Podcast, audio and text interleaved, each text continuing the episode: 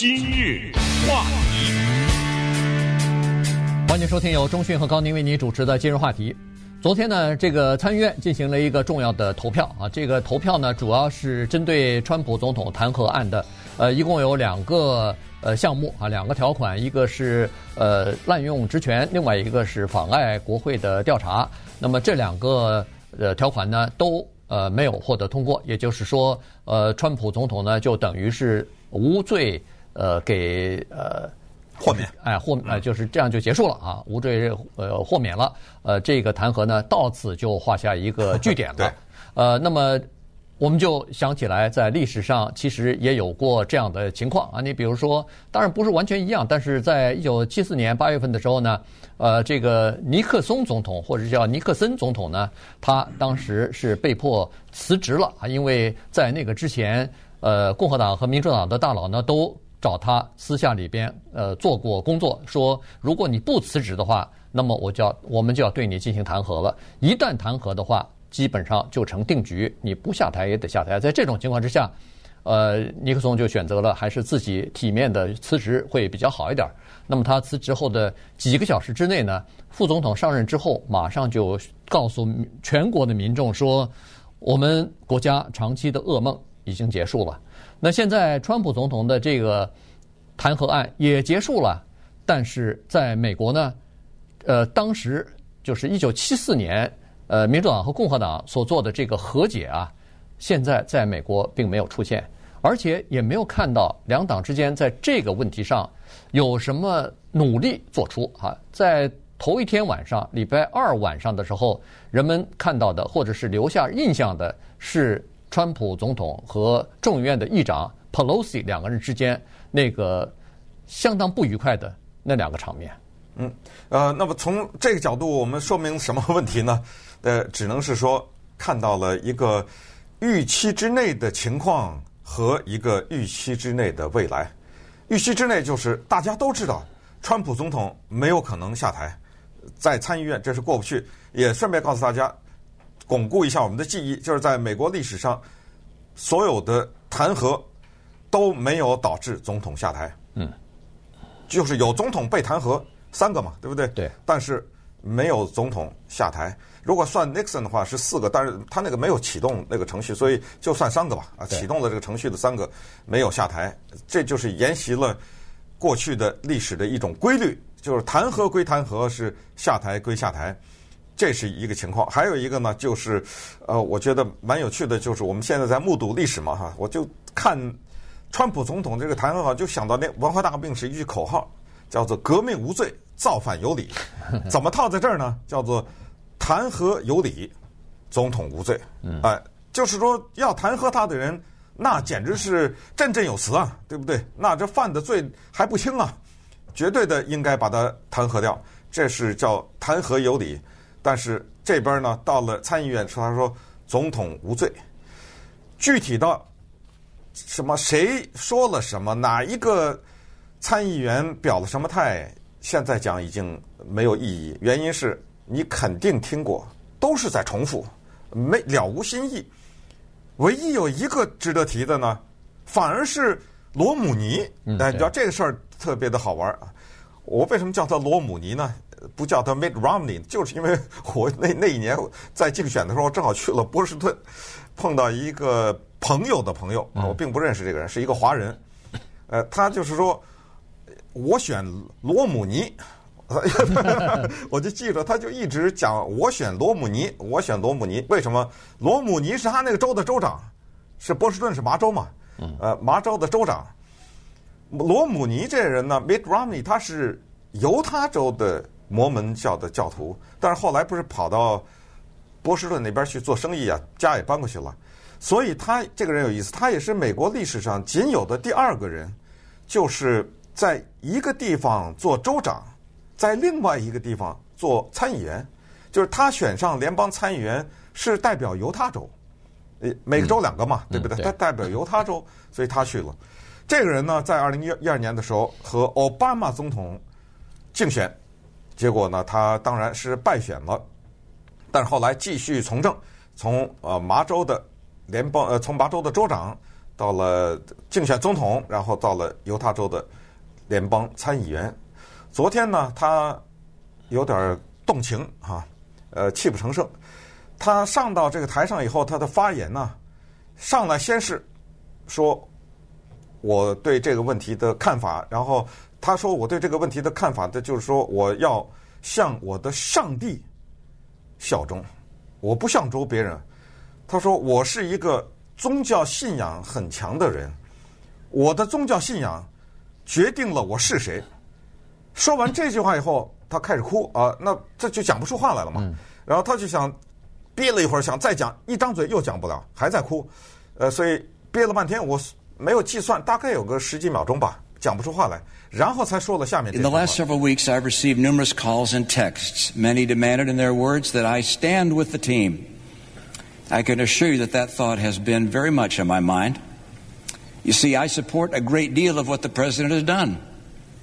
I voted with him 80% of the time.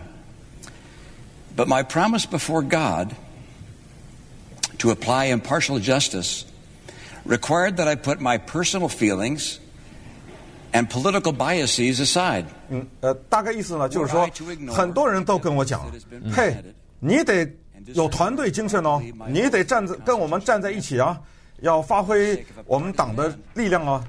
呃，他说我这一点我太清楚了，而且总统做的很多事情我都支持的。你看我投票记录嘛，对，总统的百分之八十的以上的决定，我投的都是赞成啊。但是，就今天这个问题来说，我要面对的是上帝，我要投出我的良知来，这个东西没办法。然后，呃，你听他说啊。I was not wrong. So the verdict is ours to render under our Constitution. The people will judge us for how well and faithfully we fulfill our duty. The grave question the Constitution tasks senators to answer is whether the president committed an act so extreme and egregious that it rises to the level of a high crime and misdemeanor. Yes, he did. He did. 啊，对，呃，他最后就是说，说了半天，就是一个宪法的问题，因为弹劾总统是个宪法的问题，就是宪总统有没有犯重罪，或者是轻罪嘛？那有没有犯罪？他说，面对这个问题，我们就要问，就是当今的这个总统，他的行为。有没有如此之严重？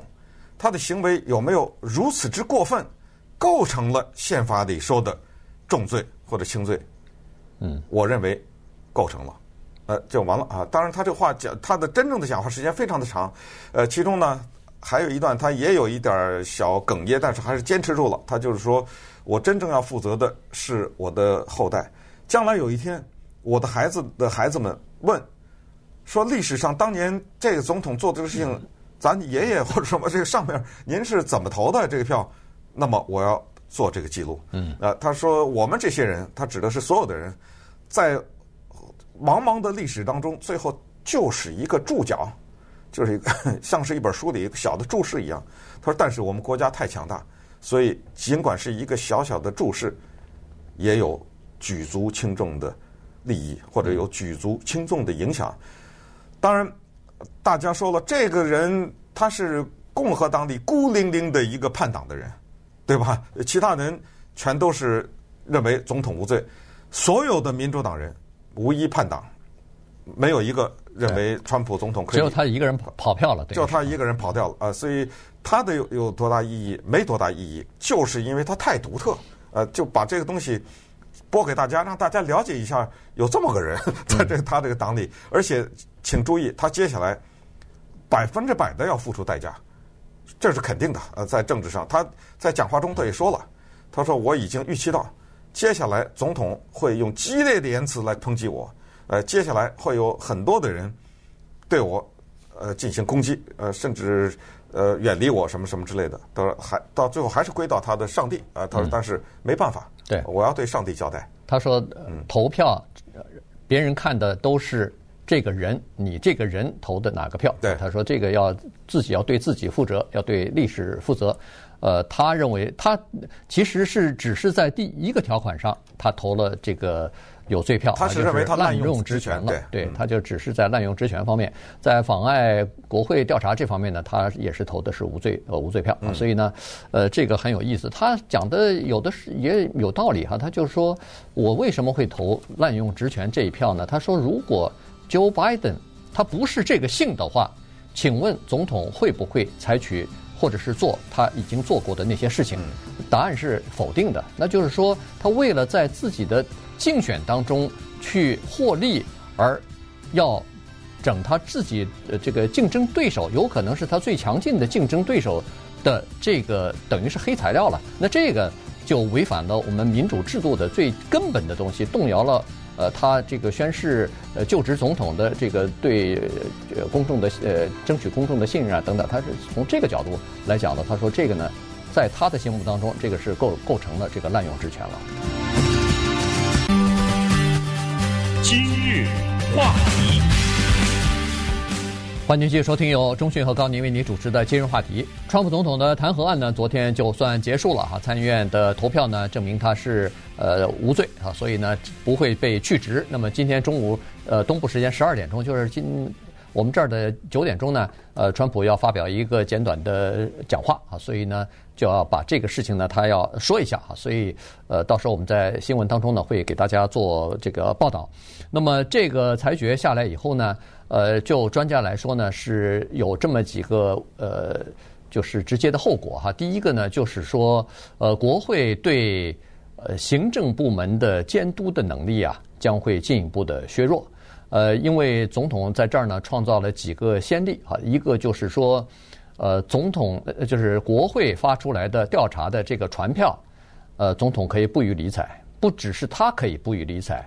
白宫的官员、内阁的成员和他手下的人都可以不予理睬，因为这个国会第二项弹劾的那个条款呢，就是说的这个事情啊，妨碍国会的调查。那他们要求传唤一些证人啊，传唤一些这个证据啊，诶，呃，白宫就可以不给。所以呢，呃，这个裁决呢，认为说他并没有犯下呃。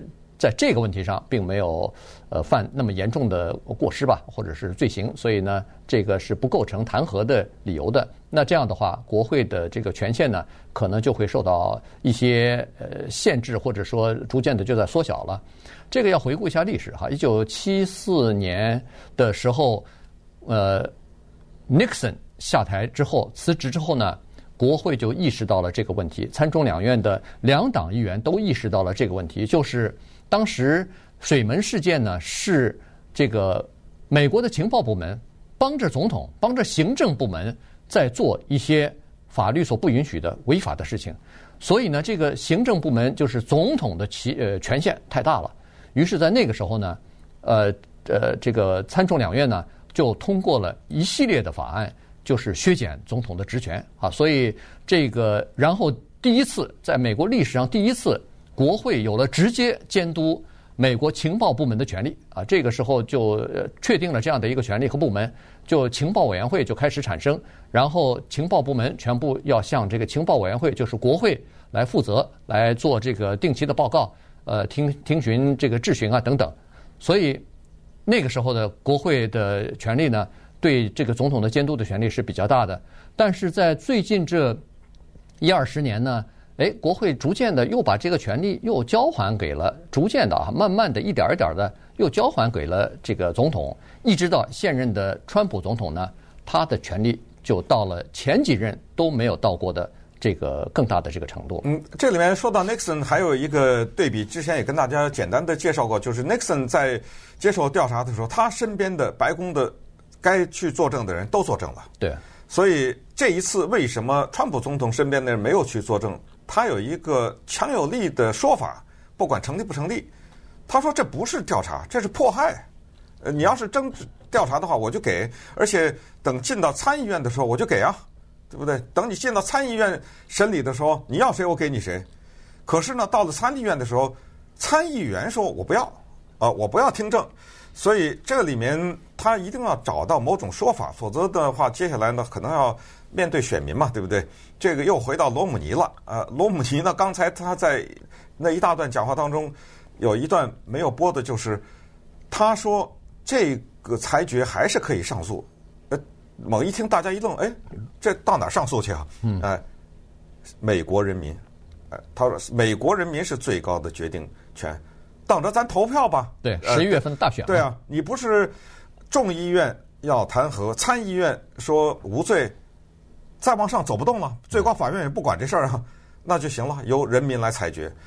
说到人民裁决，那就要回答下面这个问题，叫做政治代价了。到底谁要付政治代价？民主党你搞他行啊，到时候我投票把你那些参议员、众议员全给你选下去，对不对？假如人民的认知。是民主党在捣乱，是民主党在骚扰总统的话，最残酷的办法就是最直接的办法就是投票啊，嗯，对不对？你什么 Adam Schiff 什么这对不对？什么这些 Jerry Nadler 这些你们呃站在那指责总统，我不让你再当了，这是一种形式。我们来看一看 Nixon，当时他的副总统 Gerald Ford 只好当总统了，呃，总统辞职了。他当了总统以后，很快做了一个决定，这个决定让他付出沉重的政治代价，就是他赦免了 Nixon，，呃，总统的赦免权。再看克林顿，克林顿也被弹劾了，但是呢，参议院民主党人力挺，让他度过了难关。但是他不要连任了啊，他付出的政治代价就是 Al Gore 承担，最后。败给了 Bush，而且那个败，呃，那败的是非常的微弱，微弱。对，最好要最高法院才能决定，就是佛罗里达的数不清楚票那件事儿。对，大家可能还记得。重新计票。嗯，克林顿付出的政治代价，川普总统成为美国历史上第一个在竞选连任之前被弹劾的总统。呃，之前的总统从克林顿到 Andrew Johnson 都没有这个问题。对，因为他们都是在第二任的时候。出现的弹劾的情况，所以这个就有趣了，也是给了美国人民一个特别活生生的历史课，就是我们看一看，在美国历史上出现的这第一次，一个总统要竞选连任，差不多有这个七八个月以前他被弹劾，呃，八九个月以前吧，被弹劾，然后经历了这么一堆程序，呃，身上背了个黑锅，因为。这个黑锅一定背了，没办法，就是美国历史上第三个被弹劾的总统，他背着这个，他是一路获得的压倒性的胜利呢，还是老百姓对他持否定的态度？但是有一个东西可以是一个小小的风向风向标，就是民调，居然在这个弹劾了以后的做的民调，礼拜二的民调对他的支持率是百分之四十九，这个你不要听得低。这是他的一个新高啊！对，呃，就是说之前的支持率从来没达到过百分之四十九，这个说明什么问题呢？咱们慢且走且看啊。对，顺便也说一下，就是他从他当了总统之后，从来他的支持率没有过过百分之五十，这个在美国历史上也没有过。第一个总统，第一个是从到，当然可能再过一个月他过了，对不对？那就算了，他至少到了三年了，他的支持率还没过百分之五十。